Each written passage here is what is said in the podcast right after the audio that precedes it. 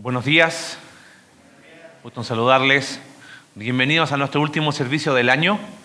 Bienvenidos también las visitas que nos acompañan por primera vez. Esta es su casa.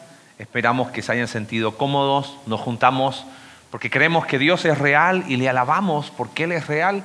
Y qué hermoso el tiempo que pudimos cantar recién, ¿no? De, de reconocer la grandeza de Dios. Eh, hoy, en nuestro último servicio del año, cerramos esta serie que llamamos A Jesús por María. Eh, siendo bien honestos, ¿para quién fue eh, o llamó la atención que en una iglesia cristiana, que se supone que no creen en María, estén hablando de María? ¿Sí? ¿Alguno que levante la mano? Sí, gracias por los dos honestos. El resto seguramente son especialistas en María y ningún problema, ¿no? La verdad es que no es común. Sí, claro que se menciona, pero en el ideario colectivo, por decirlo de alguna manera, es como que se supone que en la iglesia cristiana no hablan de María y me están hablando de María. ¿Qué pasó?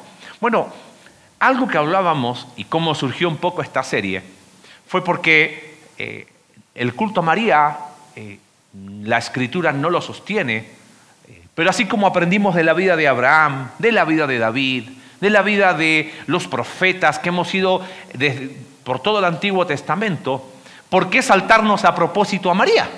Evidentemente algo hay que podamos aprender y creo que hemos aprendido mucho. ¿Te acuerdas el primer domingo? Vamos hoy a repasar, hablamos de la fe de María. Domingo pasado hablamos de cómo María, a pesar de las situaciones complejas que enfrentó, pudo, pudo estar a los pies de la cruz. Y pensando un poco en eso, eh, el día de hoy quiero que hablemos del impacto de María. Y al hablar del impacto es inevitable pensar en todo lo que se ha construido alrededor de la vida de María. Uno diría, bueno, ¿qué impacto más grande que tiene María? Sí, pero está mal. Eh, eh, ¿María inició su culto? Evidentemente no. Y hoy no quiero hablar del, culto a María, ni mucho menos, pero sí poder eh, ver qué pasó. Y una vez sacado eso y entendido un poco el contexto, ver el verdadero impacto que tiene la vida de esta mujer para la vida de cada uno de nosotros y cómo es inevitable. La serie se llama A Jesús por María. Obviamente eh, lo usamos con su qué, ¿ok?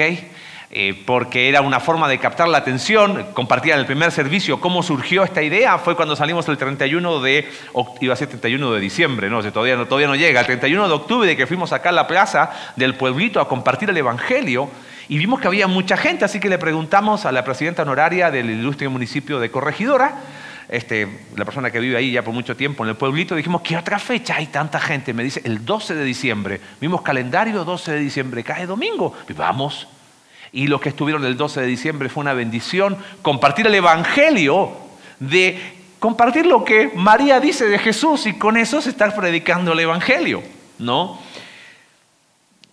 ¿Cómo, ¿Cómo surge? ¿Qué pasó en el camino que se terminó en algo tan distorsionado? Mira qué interesante un pasaje a modo de introducción. Lucas capítulo 11, verso 26 y 28. Jesús está hablando de qué sucede con la persona que, ha estado en, en, tema de influencia demoníaca. Y en el versículo 27 dice, mientras Jesús decía estas cosas, una mujer de entre la multitud exclamó, dichosa la mujer que te dio a luz y te amamantó. Otras traducciones dicen, dichoso el vientre que te llevó y los pechos que te criaron. Y mira lo que hace Jesús. Dichosos más bien, contestó Jesús, los que oyen la palabra de Dios y la obedecen. ¿Dónde surge todo lo que se distorsionó con los años? En el mismo corazón del ser humano que trata de dar gloria a cualquier cosa menos a quién.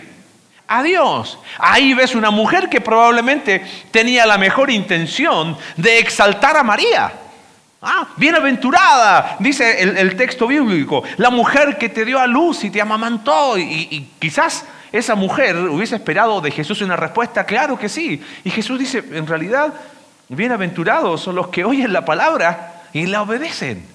Es como que Jesús de inmediato está diciendo, no pierdas el enfoque. ¿Te das cuenta? Obviamente hay otras razones históricas, paréntesis, si sigues el podcast de la iglesia, el jueves pasado empezamos también a tener una, Para los que nos visitan, tenemos ahí los días jueves, una locura con, con, Alex, que es el otro pastor de la iglesia, y algunos invitados más. Y todos los jueves sale un episodio y hablamos de Jesús por María, donde podemos desmenuzar un poquito más. Y tuvo un propósito, porque lo hicimos también en el podcast y esta serie.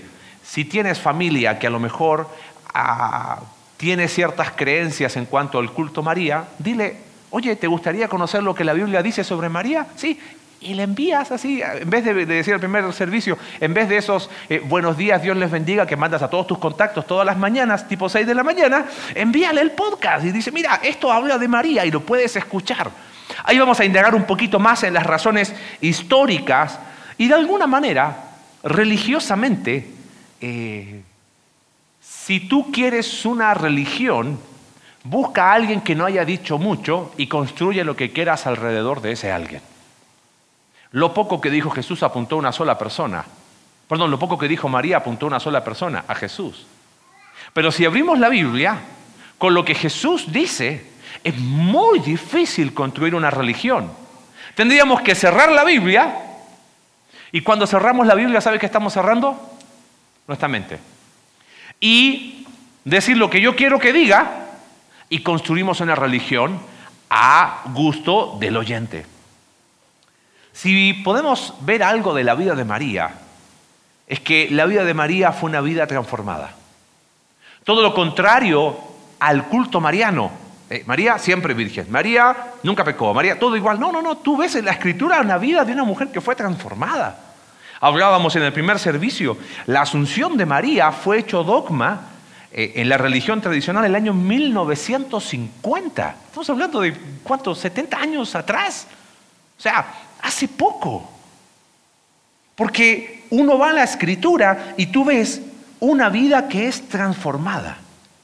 Y esta mañana, si te puedes quedar con una idea, quédate con esto. La vida que impacta para el reino es aquella que ha sido transformada por la vida, muerte y resurrección de Jesús. La vida que impacta para el reino es aquella que ha sido transformada y guarda esos tres conceptos por la vida, por la muerte y por la resurrección de Jesús. ¿Por qué le pusimos un apellido que impacta para el reino? Mira, vivimos en un mundo en que constantemente somos bombardeados con deja una huella, ¿correcto? Haz algo que trascienda, eh, impacta a tu generación. Oh, y todo un impacto. Por ejemplo, si pienso en algún personaje conocido de nuestro amado México, don Carlos Slim. Ese hombre ha tenido un impacto en el país, ¿correcto? Bueno o malo ya va a depender de tu evaluación. Quizá para algunos muy buenos y dice a mí me da trabajo, ¿no? Y otros dicen, no, para mí muy malo porque me cobra la factura de Telmex todos los fines, todos los, todos los meses. ¿Ha tenido impacto? Claro que sí. Pero qué diferente es hablar de impacto para el reino. Impacto para el reino tiene que ver con cómo tu vida se cuadra con la historia más grande. Cómo tu vida tiene una trascendencia que va más allá de tu individualidad. Cómo somos capaces de extendernos hacia una comunidad donde hace cinco años atrás personas que ni se conocían hoy son capaces de compartir una cena navideña juntos. ¿Cómo es eso? Ese es el impacto para el reino de Dios. ¿Qué hizo? la vida, la muerte y la resurrección de Jesús en la vida de María. ¿Y qué debería hacer en la nuestra? Para tener un impacto para el reino. Porque quitando todo el culto mariano, que no es bíblico y que no tiene ningún sustento escritural, sí hay una vida que fue de impacto para el reino. Y creo que esa debe ser quizás la gran lección de la vida de María para nosotros. Fue una, vida que tuvo un impacto para el reino. ¿Pero sabe por qué la tuvo? Porque fue transformada por la vida, por la muerte y la resurrección de Jesús. Así que, ¿qué hizo la vida de Jesús en María? Fíjate, voy a ir repasando, como hay varias visitas hoy, vamos a ir repasando algunas cosas que aprendimos en esta serie. Acompáñame a Lucas capítulo 1. ¿Qué hace la vida de Jesús? En primer lugar, la vida de Jesús nos desafía. Fíjate, eh, el, texto, voy a ir rápido porque ya lo saben, porque las pastorelas siempre se repite, eh, porque además lo vimos hace dos domingos en Lucas capítulo 1. ¿Recuerdan, alguno de los que estuvo, qué edad aproximadamente tenía María cuando se encontró con el ángel Gabriel? 12, 14, no pasaba de 15, 16 años. Y aprendimos de su fe. ¿no? Y María dice, verso 29, se perturba ante el saludo de Gabriel María, el Gabriel le dice, no tengas miedo, Dios te ha concedido su favor y habla de las promesas del Antiguo Testamento. Y la pregunta es, ¿cómo va a suceder esto? Dice María, y hablamos, ¿no? Que estaba en esta etapa llamada desposorio. Y dice, el Espíritu Santo vendrá sobre ti, verso 37, porque para Dios no hay nada imposible. Y esta frase que aprendimos hace dos domingos, ¿no? Aquí tienes a la sierva del Señor, contestó María, que Él haga conmigo como me has dicho. Ahora, déjame hacerte un, un tráiler. Tráiler es el resumen de la película, ¿no? Yo creo que María no tenía idea de lo que se venía. Pero de algo estoy seguro. La vida de Jesús constantemente desafió a María. Porque después de eso implica, ok, entonces voy a aparecer embarazada y aún no estoy casada. Aceptó que quizás personas le iban a avergonzar, como aprendimos hace dos domingos, ¿te acuerdas cuál era la, acusación que había? Que Jesús era hijo de fornicación. aprendimos en Lucas capítulo 2 eh, cómo Simeón, cuando ellos van al templo, le dice a María, en cuanto a ti, María, una espada te atravesará el alma. Qué difícil. Saber que aquel niño que estaban presentando en el templo iba a ser causa de alegría, pero al mismo tiempo causa de dolor. Y la vida de Jesús fue un constante desafío a María. Es como que la vida de Jesús constantemente sacó a María de la zona de confort. Aprendimos el domingo pasado el relato en Lucas eh, capítulo 2 que a los 12 años van al templo, ¿te acuerdas? ¿Y qué pasó? Jesús, después de, se queda ahí y no lo encontraban. ¿Alguien alguna vez extravió a sus hijos? Sí, así que se le quedó. Bueno, no se sientan tan mal, ¿no? ¿Te dan cuenta? Eh, y, José y María no sabían dónde estaba Jesús. Y cuando lo encuentran, eh, fíjate lo, que dicen sus padres. Y, la que toma la iniciativa María, hijo, ¿por qué te has portado así con nosotros? Le dijo su madre. Mira que tu padre y yo te hemos buscado angustiados. Y la respuesta de Jesús es, ¿y por qué me estaban buscando? ¿Por qué? ¿No saben que yo tengo una tarea más importante? Estar en la casa de mi padre. Es como que la vida de Jesús empujaba constantemente a María que saliera de su zona de qué? De confort. Viene Juan capítulo 2, Alex nos habló. Y, no, quiero, no quiero decir lo que el texto no dice, quiero que tú lo puedas leer eh, entendiendo qué sucede. Estar en la boda de Caná, ¿recuerdas el primer milagro de Jesús? ¿Y qué pasó? ¿Qué se había acabado? El vino. ¿Y qué hizo María? Trasladémoslo a un contexto mexicano. ¿Qué le dijo a Jesús? Jesús, se acabó el vino, haz algo, ¿no? Están aquí en la fiesta, haz algo por favor. Y la respuesta de Jesús desafía otra vez a María. Es que aún no ha llegado mi hora. Y Jesús después dice, ok, y empieza a hacer milagros en ese momento. Si tú ves constantemente la vida de Jesús desafió a María, fue empujándola siempre a salir de su zona de confort. Qué complejo tiene que haber sido para María lidiar aún con la incredulidad, como aprendimos en Juan capítulo 7 y Juan capítulo 8, de los hermanos de Jesús. La incredulidad de sus propios hijos con relación a su hijo Jesús. Quien lee las verdades que enseña Jesús es desafiado por esas verdades. De alguna manera, yo creo que mucho del culto mariano es porque como la vida de Jesús me desafía, prefiero triangular, ¿entiendes?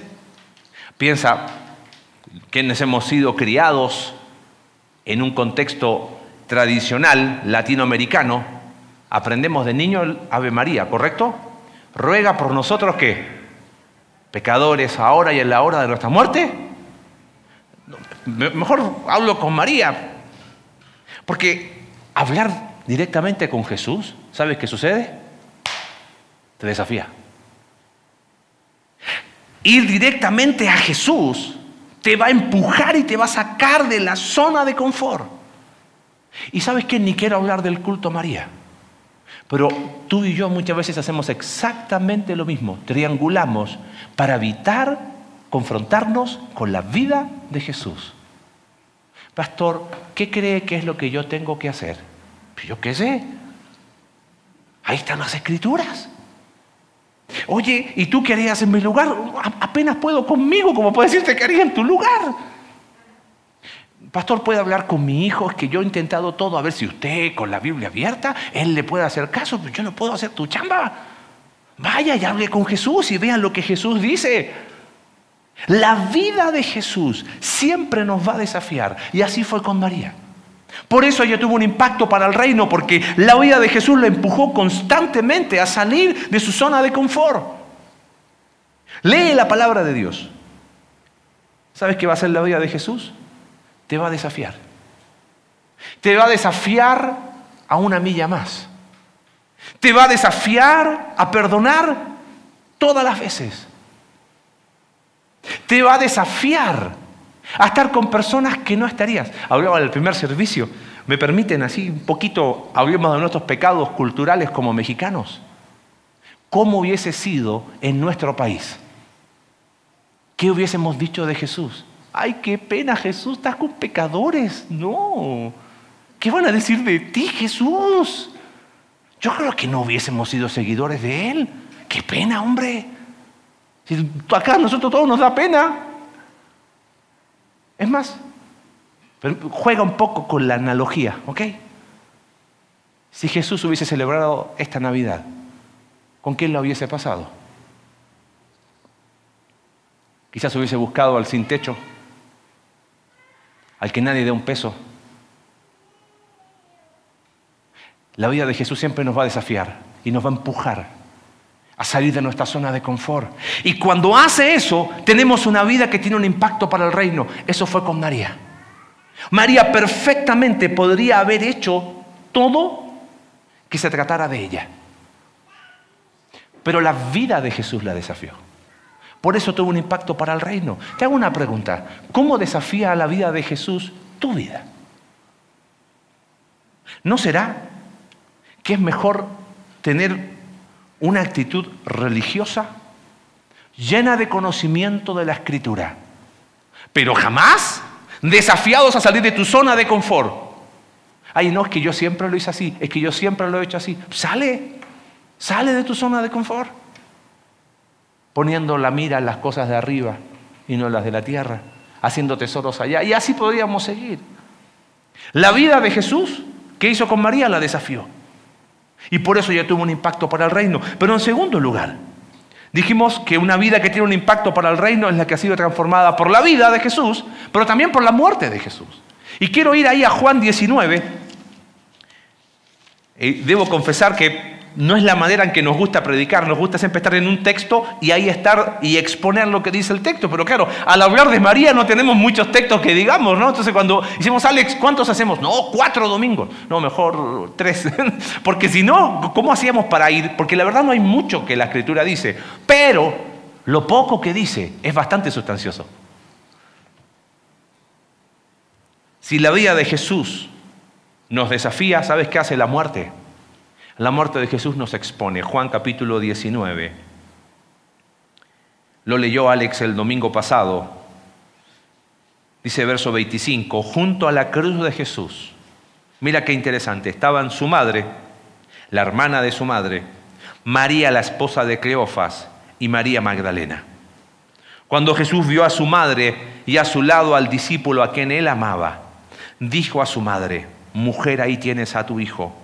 Luego dijo al discípulo, he ahí tienes a tu madre. Y desde aquel momento ese discípulo la recibió en su casa. Yo creo que María tenía todos los argumentos humanos y lógicos para estar enojada y amargada con Dios, ¿correcto? Toda la vida criar a mi hijo para que esté ahí. Es más, yo creo que María perfectamente podría haber estado como quizás tú y yo lo hubiésemos hecho. En nuestra casa llorando, mi hijo va a morir, mi hijo murió. Y todas las mujeres alrededor, tranquila, María, tranquila. Pero María va a los pies de la cruz. ¿No te llama la atención eso? ¿Por qué estuvo a los pies de la cruz? Para que Miguel Ángel después haga la, piedades, ¿no? Que ahí que recibe el cuerpo. Nah, obvio que no. ¿Por qué estaba a los pies de la cruz? ¿Qué es lo que había, qué es lo que sabía María de Jesús? La promesa que recibió y la instrucción fue en Mateo capítulo 1, y llamará su nombre qué? Jesús, porque él salvará a su pueblo de qué? Para una mujer judía piadosa como María, salvar a su pueblo de sus pecados implicaba una muerte. Y en la muerte de su propio hijo y salvador, María estaba ahí, ¿sabes qué? Exponiéndose. ¿Exponiéndose a qué? Mira, Romanos capítulo, te lo, te lo leo rápido, capítulo 5, verso 6. A la verdad dice, como éramos incapaces de salvarnos, en el tiempo señalado Cristo murió por los malvados. ¿Sabes qué estaba exponiendo María? Estaba exponiendo su incapacidad. Yo no puedo salvarme. Por eso estoy a los, a los pies de la cruz de mi Salvador. Sí, es mi hijo. Claro, y una espada atravesará mi alma, lo sé, pero estoy aquí exponiendo mi incapacidad. Eso sí que fe. Romanos capítulo 5, verso 8, pero Dios demuestra su amor por nosotros en esto. Es que cuando todavía éramos pecadores, Cristo murió por nosotros. Estaba exponiendo su pecaminosidad. Se estaba reconociendo pecadora. Recuerda que María en el Magnificat es la que dice, se regocija mi alma en Dios que mi Salvador. ¿Y quién necesita un Salvador? ¿El que puede salvarse a sí mismo? Pues no. ¿El que no tiene pecado? María está diciendo, yo soy incapaz, yo tengo pecado, versículo 10, porque si cuando éramos enemigos de Dios fuimos reconciliados con Él mediante la muerte de su Hijo, con cuanta más razón habiendo sido reconciliados, seremos salvados por su vida. Estaba reconociendo que es solo a través de Él. Sabes, yo creo que muchas personas se quedan con la vida de Jesús como, ay, la vida de Jesús es un buen ejemplo para mí. Entonces, como Jesús estaba con los pobres, yo doy limosna. ¡Ay, soy como Jesús! ¿Entiendes? Pero no hables de muerte, porque la muerte expone. No quieren hablar de la muerte de Jesús, porque la pregunta sería, ¿y por qué Jesús tuvo que morir? Ah, claro, Él murió para dejarnos un ejemplo. No, no te equivoques. Él murió por tus pecados, por tus pecados, por tus pecados, por tus pecados y por mis pecados. Él murió por nuestra incapacidad de salvarnos a nosotros mismos. Él murió porque estábamos perdidos. Y ese es lo maravilloso del Evangelio. Que aún estaban estando perdidos, vino el pastor como cantamos a buscarte. La vida que tiene un impacto para el reino es la que ha sido transformada por la vida de Jesús, pero también por la muerte de Jesús. La vida de Jesús nos desafía, pero la muerte nos expone. Yo creo que muchos de nosotros quedamos ahí para no exponernos. Hablaba con una persona una vez sobre el Evangelio y le, trataba de explicar que el Evangelio no se trata de lo que tú tienes que hacer para ganarte la salvación, sino que el Evangelio se trata de lo que Dios hizo en Cristo. Es una obra hecha. Y abrazas eso, lo recibes por medio de la fe. Yo creo que esa persona entendió el Evangelio, pero ¿sabes qué pasó? Se puso a llorar, lloraba. Y hasta ahí llegó. Porque de alguna manera decir, ah, Jesús lo hizo por mí. Y yo entonces no se trata, salvación y cristianismo no se trata de hacer buenas obras o de ganarse el cielo o de echarle ganas, sino se trata de la obra de Cristo. Expone que todo lo que yo hago no sirve de nada. Hay gente que se queda con la vida de Jesús, pero no quiere la muerte de Jesús. Su vida nos desafía, pero su muerte nos expone. Y María no tuvo ningún problema a los pies de la cruz estar ahí, no solo porque era la madre del Salvador, sino porque exponía y reconocía su condición. Y quizás esta mañana, si estás de visita o no, o quizás ya has venido otras veces, quizás por primera vez estás empezando a hacer conexiones. Evangelio no se trata de la noticia de que eres una buena persona y como eres una buena persona, haz buenas obras y más oro vas a tener en el cielo. No. Evangelio es el mensaje de que hay una vida que nos desafía, la de Jesús, pero también hay una muerte que nos expone. Y expone que somos incapaces, que separados de Jesús nada podemos hacer. Y ese es el mensaje que queremos desde este lugar cada día anunciar, que solo en Cristo hay salvación y que es su vida y muerte la que hace la diferencia. Lo interesante es que no queda solo en vida y muerte. Quien es desafiado por la vida de Jesús, quien es expuesto ante la muerte de Jesús y ahí se queda, es un mensaje que el círculo no cierra.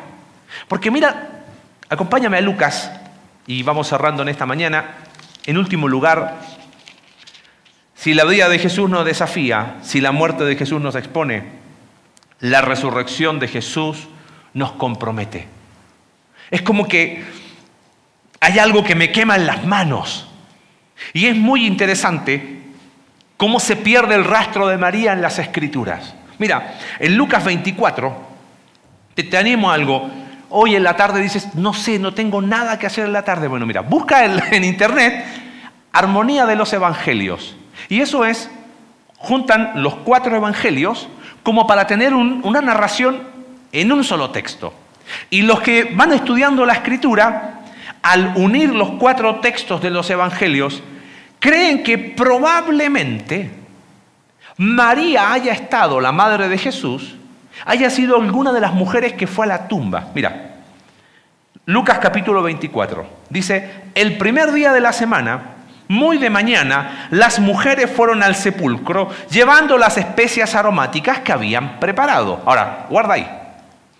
Las mujeres no fueron a la tumba porque pensaban que Jesús iba a resucitar. Ese es un mito, ¿qué sería Alex? 3.0 eh, teníamos que hacer, ¿no? Las mujeres fueron porque... No, no, no, no.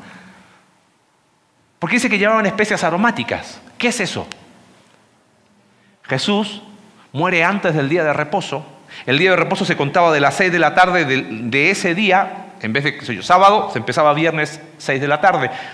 Ponen el cuerpo rápido en una tumba de José de Arimatea el día de reposo no hacen nada y el primer día de la semana van a preparar el cadáver. A eso iban, a preparar un cadáver con especias aromáticas. Esa es la forma y la costumbre en Medio Oriente. Llegan ahí, versículo 2, encontraron que había sido quitada la piedra que cubría el sepulcro. Y al entrar no hallaron el cuerpo del Señor Jesús. Asustadas, el ángel le dice, ¿por qué buscan ustedes entre los muertos al que vive? No está aquí, escucha bien, ha resucitado. Verso 8. Entonces ellas se acordaron de las palabras de Jesús. ¿Me permites una traducción, explicación mexicana? Entonces les cayeron todos los que. Claro, la escritura dice que después que Jesús resucitó, ah, ahora, pa, hay todas las conexiones, ahora entiendo todo. Y es más, el relato de Lucas lo confirma porque estaban asustados. Y acá está el texto, fíjate. Al regresar del sepulcro les contaron todas estas cosas a los once y a todos los demás. Las mujeres eran María Magdalena, Juana, María la madre de Jacobo, y fíjate qué dice después, y las demás, que las qué? Si tú ves en los evangelios, el grupo de mujeres estuvo a los pies de la cruz y el grupo de mujeres estuvo en la tumba vacía.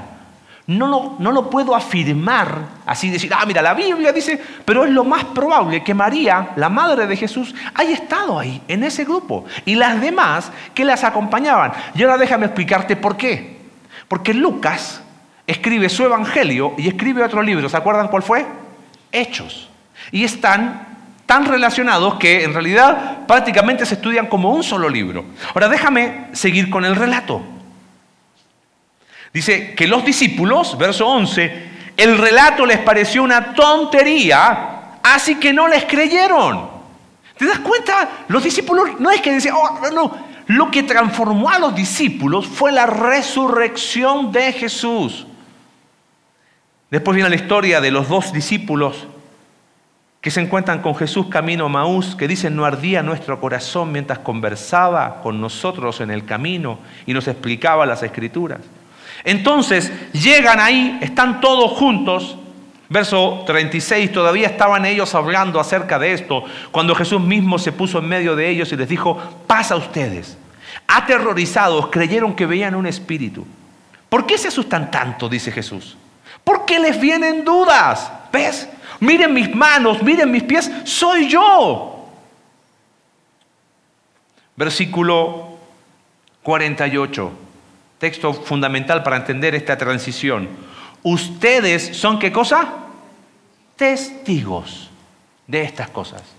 El libro de Lucas termina y sigue el libro de Hechos. Ustedes son testigos de estas cosas. Ahora voy a enviarles lo que ha prometido mi Padre, pero ustedes quédense en la ciudad, en Jerusalén, hasta que sean revestidos de poder de lo alto. Vamos a Hechos capítulo 1, versículo 5. Entonces dice que estaban comiendo y llega Jesús y dice, va a venir el Espíritu Santo. Y le preguntan, Señor, ¿vas a restablecer el reino? Y Jesús le dice, no les toca a ustedes conocer la hora ni el momento determinados pero cuando venga el Espíritu Santo sobre ustedes, recibirán poder y serán, ¿qué cosa?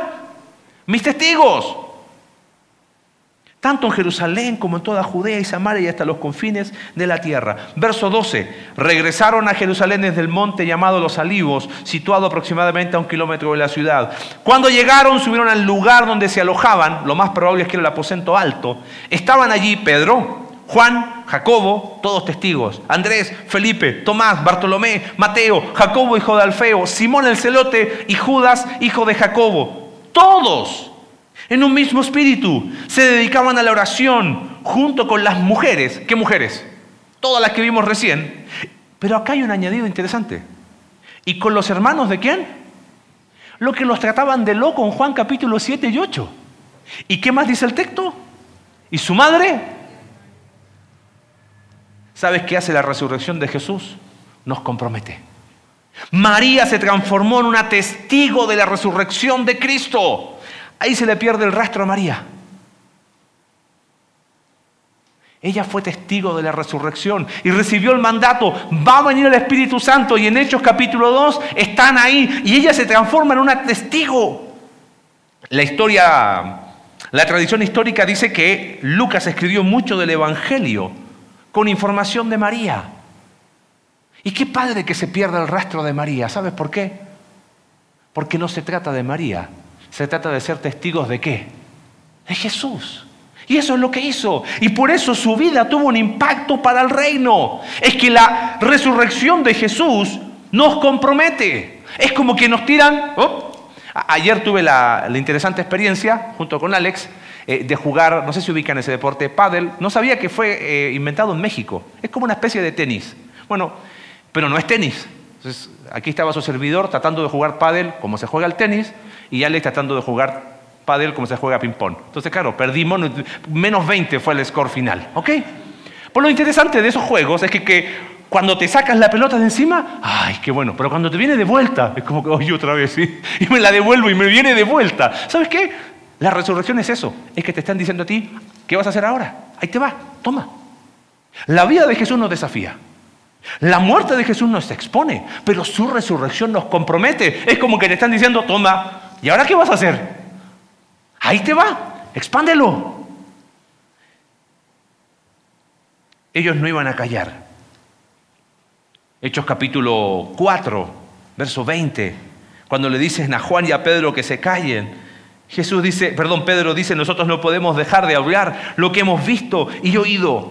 Una vida transformada, una vida que tiene un impacto para el reino. Es la que es transformada por la vida de Jesús, por la muerte, pero también por su resurrección. Querido mío, tenemos un mensaje que anunciar. No solo que Jesús tuvo la vida más increíble, no solo que Jesús tuvo una muerte en nuestro lugar, sino que Él resucitó. Y eso debe ser algo que debe quemar nuestro corazón. Pero ¿sabes por qué lo hemos cambiado nosotros? Por una vida egocéntrica. Anunciamos al mundo nuestros problemas. Anunciamos al mundo que estamos mal. Anunciamos al mundo vía redes sociales todas nuestras necesidades emocionales. En vez de anunciar al mundo que Cristo resucitó. Una vida que tiene un impacto para el reino hace eso refleja a Cristo en todo lugar y en todo momento. Yo creo que tenemos que cambiar este, esta idea de una vida egocéntrica. Quizás por eso el culto a María tiene bastante adeptos. ¿Sabes por qué? Porque no tengo nada que anunciar. Ay, vengo con mis problemas, vengo conmigo. ¿Y sabes qué pasa como cristianos? No tenemos el culto a María, pero tenemos el mismo error pobrecito de mí, sí. si yo ganara más dinero, si yo tuviera más tiempo, si yo hiciera esto, si yo hiciera esto, si yo hiciera, ay, pues sí, es que yo, es que yo, es que yo, es que yo.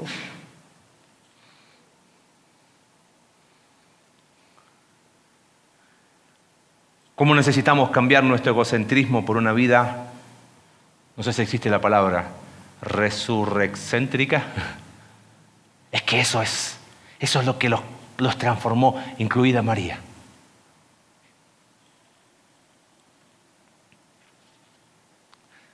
dos historias y un desafío esta semana. Hubo algo que es como, ¿en serio? Estuve en un intercambio de regalos ahí en el consultorio donde trabajo. Entonces estábamos ahí y no nos conocíamos porque tenemos varios horarios. Entonces le decían a alguien, oiga, estaba al lado de, una profesional y alguien de los administrativos le decía, oiga, licenciada. Y ella dice, ah, es que yo no soy licenciada. ah, no, mira. No, tengo dos maestrías. Yo, ¿en serio? ¿Qué quiere que te, tengo que decir? Maestra, maestra. Pero que claro, es como que todo se trata de nosotros, ¿no? Lo más triste que lo que pasa en el mundo es lo que pasa a veces entre cristianos. Y lo digo para vergüenza, ¿eh? Jesús en Mateo capítulo 20 le dijo a sus discípulos, los gobernantes del mundo se enseñorean, buscan el aplauso, buscan el reconocimiento, buscan que todo se trate de ellos, pero entre ustedes no va a ser así. Quien quiera ser el más grande va a tener que ser el pequeño. Y quien quiera ser el mayor va a tener que servir. Eso es una vida que desafía, eso es una muerte que expone y eso es una resurrección que nos compromete. Tuve una reunión con la secretaria de gobernación del municipio y nos tuvimos que presentar varios colegas del gremio. Y vino uno que dijo, hola, soy el doctor fulanito de tal. Yo, ¿Tiene necesidad la secretaria de saber que es doctor de lo sé qué? ¿O tiene que brillar Cristo? Y te digo algo, nosotros no somos muy diferentes. ¿eh? No somos muy diferentes. Queremos, nadie me llamó para Navidad. ¿Ves? Todo alrededor de nosotros. Nadie de la iglesia me escribió. Y todos alrededor de nosotros. Y año nuevo va a ser igual. ¿Y tú? ¿Por qué no haces algo diferente? Si la vida de Jesús te desafía, desafíate a salir de tu zona de confort. Si la muerte de Jesús te expone, dices, ¿sabes qué? Empiezo un año reconociendo que mi Salvador va a ser el centro de mi vida. Y si la resurrección de Jesús nos compromete, vamos a aprovechar en cada lugar y en cada instante de anunciarlo. Queridos, otra de las razones por las cuales tuvimos esta serie, ¿sabes cuál fue? Es que quizás no tenemos el culto a María, pero tenemos un culto a nosotros, a nuestra personalidad, a mis hijos, a mis logros, a todo alrededor de mí. La vida que impacta para el reino es aquella que ha sido transformada por la vida, muerte y resurrección de Jesús. El viernes 7 de enero vamos a hacer una actividad sumándonos a una iglesia que está empezando un testimonio nuevo en Pedro Escobedo, media hora de acá. Vamos a ir a repartir juguetes. Pregunta del millón. ¿Cuál es el propósito? ¿Repartir juguetes? No. Seguramente pensando en impacto.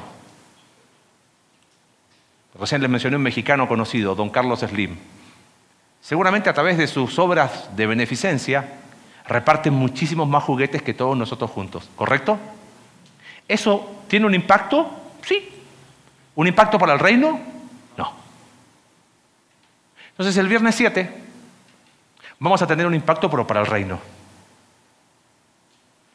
Queremos juntar juguetes. Nos vamos a sumar a una actividad de unos hermanos de otra iglesia que están empezando. Oye, pero no va a decir conexión vertical, es impacto del reino, ¿qué importa? Es que es viernes a las 4 de la tarde. ¿Sabes por qué vamos a ir ese día? Porque el sábado, como hay una boda en el pueblo, no va a haber nadie. Si puedes, ven. Terminando, inscríbete. Oye, no puedo ir, tengo unos juguetes usados en buen estado, lo que sea. Pero eso es impacto para el reino. ¿Sabes por qué? Porque no vamos a entregar juguetes. Vamos a ir a predicar de la vida, de la muerte y de la resurrección de Jesús de que su vida es una vida tan increíble que vale la pena conocerla, que su muerte es la que expone mi pecaminosidad y vamos a hablar de la gracia de Dios y que su resurrección es lo que nos tiene que volver locos. Oramos por un 2022 lleno de desafíos espirituales, porque una vida que tiene un impacto para el reino es aquella que ha sido transformada por la vida, muerte y resurrección de Jesús. Lo fue en María. ¿Lo está haciendo en ti? ¿Lo está haciendo en ti? Señor, gracias por tu palabra. Gracias porque nos anima a aprender de ejemplos. Señor, quizás hemos caído en una crítica con fundamento bíblico sobre el culto a María, pero hemos cometido el mismo error hemos hecho un culto a nosotros mismos. Y en vez de acercarnos a la vida de Jesús, triangulamos. En vez de exponernos ante la muerte de Cristo como personas pecadoras, preferimos una relación transaccional. Y en vez de comprometernos anunciando que has resucitado, Señor, muchas veces terminamos siendo tan egocéntricos que todo se trata de nosotros. Y mientras oramos, sabes que lo que hemos anunciado hoy se llama Evangelio. Y cada día en este lugar, mientras Dios nos permita hacerlo, queremos anunciarlo. Que solo en Cristo hay salvación. Que no es solo contemplar la vida del hombre más increíble, sino es saber que Él murió en tu lugar y murió porque tus pecados han arruinado tu vida. Y nada de lo que puede hacer tu inteligencia no te ayuda, tu capacidad de racionalizar las cosas no te ayuda, nada porque estamos muertos en nuestros delitos y pecados, pero Dios lo hace posible a través de Cristo. Y porque Él resucitó, creemos que este mensaje es real. Y mientras oramos, si no has tenido un encuentro personal con Jesús, qué hermoso en este último domingo del 2021 Decir, ¿sabes qué? Ahora entiendo de qué trata el Evangelio. Y lo creo. Ahora entiendo que no se trata de religión y que no se trata de una religión versus otra religión, sino se trata de la oportunidad a través de Cristo de tener una relación personal con Dios. Él murió por tus pecados, en tu lugar, resucitó. Y la forma de apropiarte de esa verdad es por medio de la fe en Él. Ahí, solo en tu intimidad. Si has entendido el mensaje del Evangelio, dile, Dios creo. A lo mejor no entiendo todo, pero quiero empezar a creer ese Evangelio. Que si fue capaz de transformar la vida de esa jovencita, también puede transformar tu vida. Gracias Padre. Gracias porque podemos exaltarte en este día y agradecidos por tu fidelidad. Oramos en el nombre de Jesús. Amén.